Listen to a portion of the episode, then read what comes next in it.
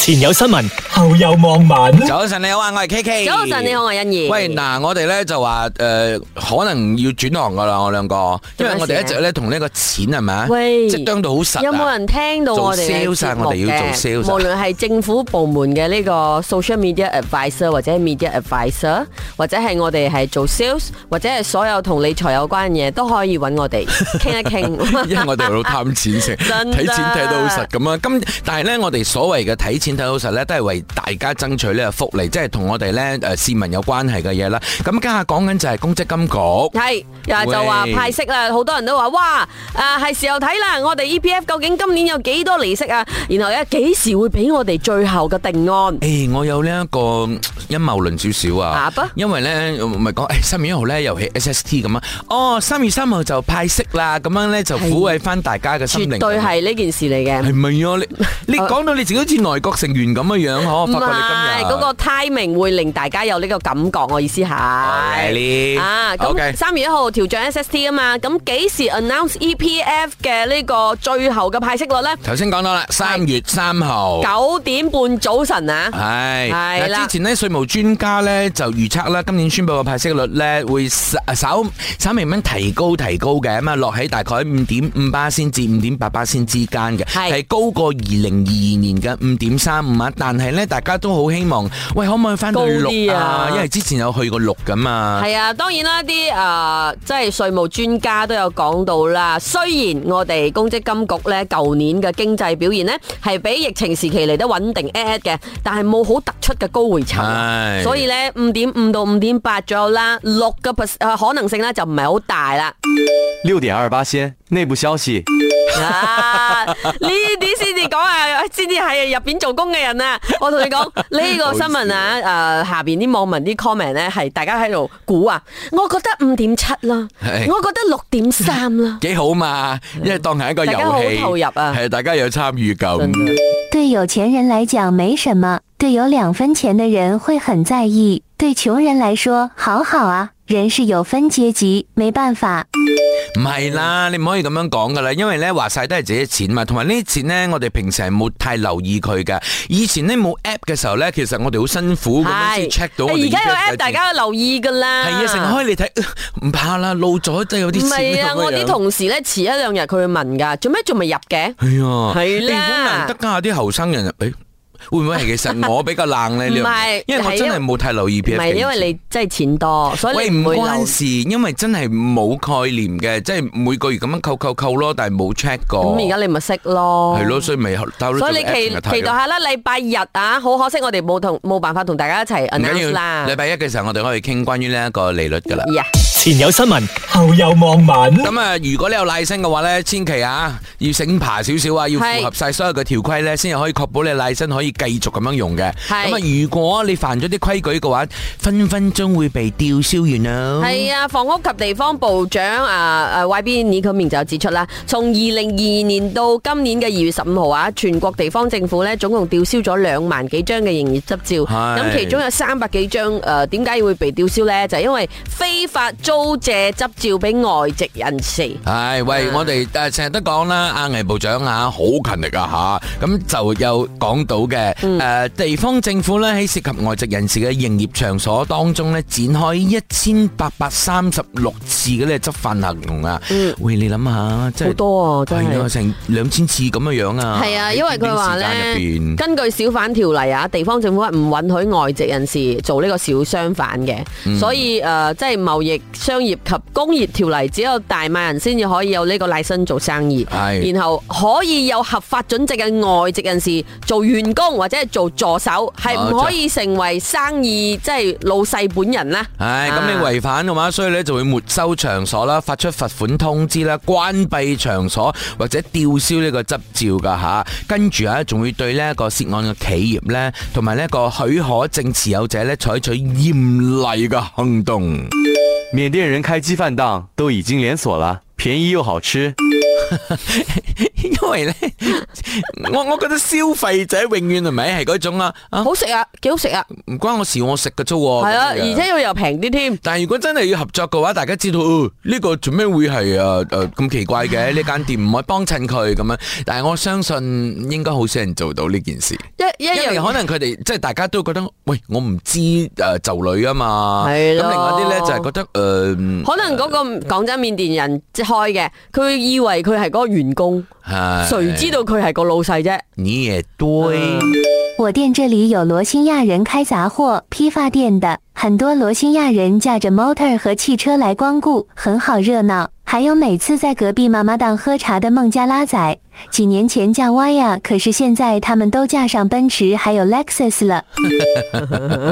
可能佢哋轉咗行做司機 咧，咩事啊？唔得啊，家唔係咧，講緊诶，即係有啲外籍人士即係佢咁。哋都做生意做到就係係啊！佢哋已經識做生意，識做到哇！誒、我 service 翻我個同國嘅朋友，但咁咧又又賺咗啲錢，而家揸大車咯。但係咧，外籍人士啊，即係咁樣樣做生意啊，喂，佢哋咁樣樣揸大車，證明咧佢哋有佢哋嘅計制咯。咁我哋係咪要檢討下咧？你而家仲揸緊咩車？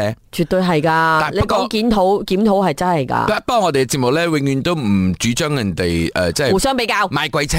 我哋講咁樣樣係咩噶嘛？啊唔係啦，可以有能力可以買啊，當然啦我先係唔好互相比較。理智啲，理智啲咁啊啫。OK。前有新聞，後有網民。喺咁呢一個诶新聞咧，我我睇咗之後，诶、我係拗頭啊華人我係拗頭即係我第一樣諗到嘢就係唔關事，我華人貪錢咧。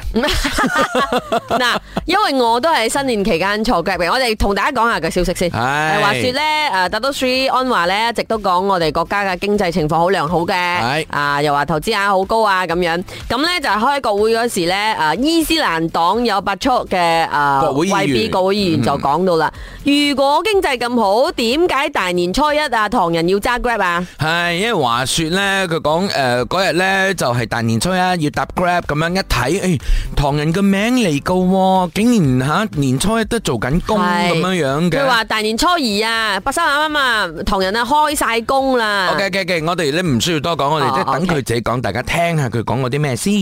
Second day Chinese New Year, pasar malam already full with Chinese selling food. Imagine how hard to earn money nowadays. Malah saya sendiri yang dipertua, first day Chinese New Year, malamnya ambil last flight KB ke KL, sampai ambil Grab, tengok driver namanya Cina. Puan Speaker, malam raya bawa Grab. Ini semua rakyat. Ha, bukan walaun, bukan cyber trooper.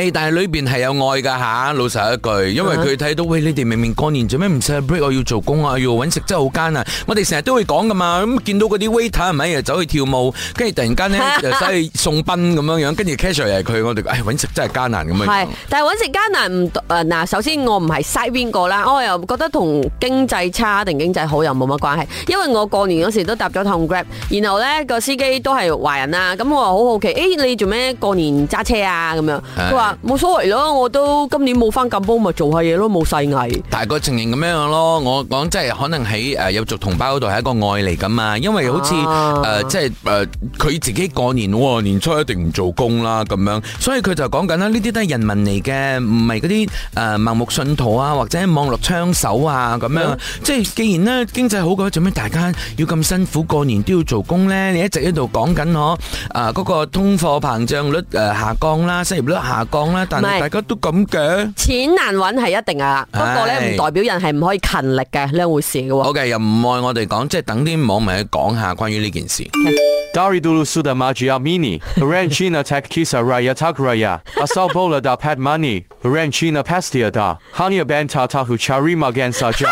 OK，麻煩你用一個純正嘅诶诶，有 OK，OK，啲純正咧，我我你都唔可純正嘅啊總之係馬拉文嘅 OK 方式讀先 啦。 Dari dulu sudah macam ini. Orang Cina tak kisah raya tak raya. Yang boleh dapat money, ah, orang Cina pasti ada. Hanya abang tak tahu saja cari makan. 即係因為其實唔好意思啊，老 實一句，好 Tôi đi 多時候 Hồng。Anh là cảm cơ. 我哋貪錢啊， 因為咧，因為如果呢度賣熟食嗰啲人咪可以兩倍噶， Hay lắm. 幾開心你知冇？这误会可大了，你懂其实新年更好赚吗？大年初一不塞车又有红包，有能力赚，我们不等人派钱的。哇，講到好有骨氣咁 Hay 嘅樣 là 啊 sarcastic lah, à, cái gọi là. Ah, 呃啊，OK OK OK，所以誒係咪一個誤會咧？咁但係起碼我哋睇到裏邊示愛。 OK，前有新聞，後有網民睇。下嚟自網民嘅就一則啊，誒，大家會議論紛紛嘅消息先，就係關於兄弟情咁啊。嗯係啊，我哋好即係有多時候我哋關心政治啦，關心國家啦，其實個人嘅情緒或者係你見到一啲小事令到你好感動係，都會令到你成日嘅心情好啲嘅。我哋即係同上一則個新聞一樣嘅，我哋大家心裏邊都係都愛充滿愛嘅，就好似《富都青年》啊，點解賣得咁好就係、因為喂兄弟情啦，好感動啦，同埋呢就係同馬來西亞即係好多人嘅生活呢有少少接近咁樣，即係係我熟悉嘅地方我意思係嗱，話説咧有個 TikTok 視頻就 viral 咗啦。點解佢 viral 咧？就係、個畫面係咁嘅，有個哥哥馬來同胞啊吓，就做緊婚事，你可以見到哇！婚禮上啊係係啦，婚禮啊上就好熱鬧嘅，大家食緊飯嘅。但係咧有個細佬就喺度係咁喊，係咁喊，點解會咁嘅咧？咁啊，嗰個視頻我仲睇到咧，即係嗰個誒鏡頭咧，影住細佬係咁偷偷地抹眼淚啜泣咁嘅係樣啊。喎嗯跟住咧，身後就係嗰對新人嘅，後來咧就係哥哥行咗過嚟有有啲似電影嘅畫面啊！我真係係啊覺得哥哥咧就好似抬頭望一望之後，哎呀，跟住佢就起身同我老婆講：我過去一下咁樣。跟住咧就過去呃啊攬跟住個細佬係咁用咗鼻水。因為個畫面真係好感動，你咁 係啊聽我哋講可能係爭啲啊，誒、即係即係好感動。然後哥哥會誒誒、摸幫細佬抹眼淚啊，係啊然後搣下佢嘅面珠燈啊。就係因為咧，佢話誒十四年以嚟咧，都係同哥哥喺客廳嗰度咧，就係孖鋪嘅。咁啊，家下咧哥哥結婚，誒跟住要搬出去喎，咁係咯就覺得哎呦，好似冇咗哥哥咁樣，係咯唔捨得嗰種咁嘅誒心情咯。所以係喂，啊十四歲嗰個小朋友偷偷咁樣抹眼淚，唔好俾人睇到啊！哇，嗰下你睇到真係心都痛 嘅。是我有问题吗？想当年，我恨不得我哥快结婚去，那就留我一人独霸睡房了。哇哈哈哈！又呢個又係你哋啲唐人。唔係應該咁講，呢個係好 common 嘅，即係阿哥你快啲 Sorry 結啊婚啦，留間翻房俾我唔啊好意思，！我自己係唐人啊，我覺得種族歧視咗少少啊嘛。啊又係你哋呢啲無情無義嘅唐人，淨係睇住錢。唔係一睇翻有誒同哥 哥即係姐姐啊，或者係細佬妹啲關係，會係嗰啲由細爭嘢爭到大啦，係定係嗯即係好似呢個咁有愛同埋一定有共㗎同啦體嘅一個咁嘅角色啦。其實我就我我咁樣講笑嘅啊啫，華人一定都有兄弟情深嘅，係我哋呢一批咧比較俗咗少少 啫。很伤心，因为要把哥哥分一半给大嫂。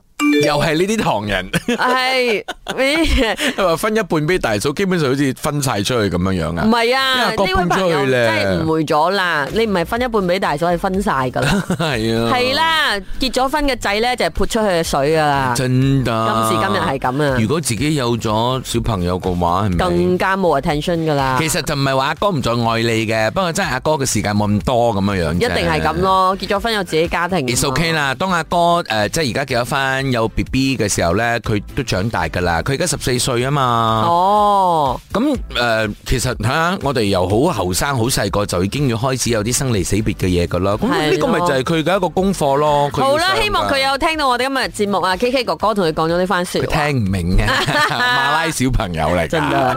前有新聞，後有網民。